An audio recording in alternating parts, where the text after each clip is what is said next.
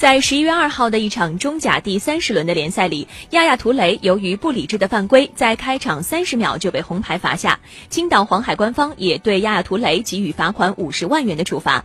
青岛黄海本赛季夺取了中甲冠军提前一轮成功冲超。亚亚图雷是队内其中一名外援帮助青岛足球时隔六年重返中国足球顶级联赛。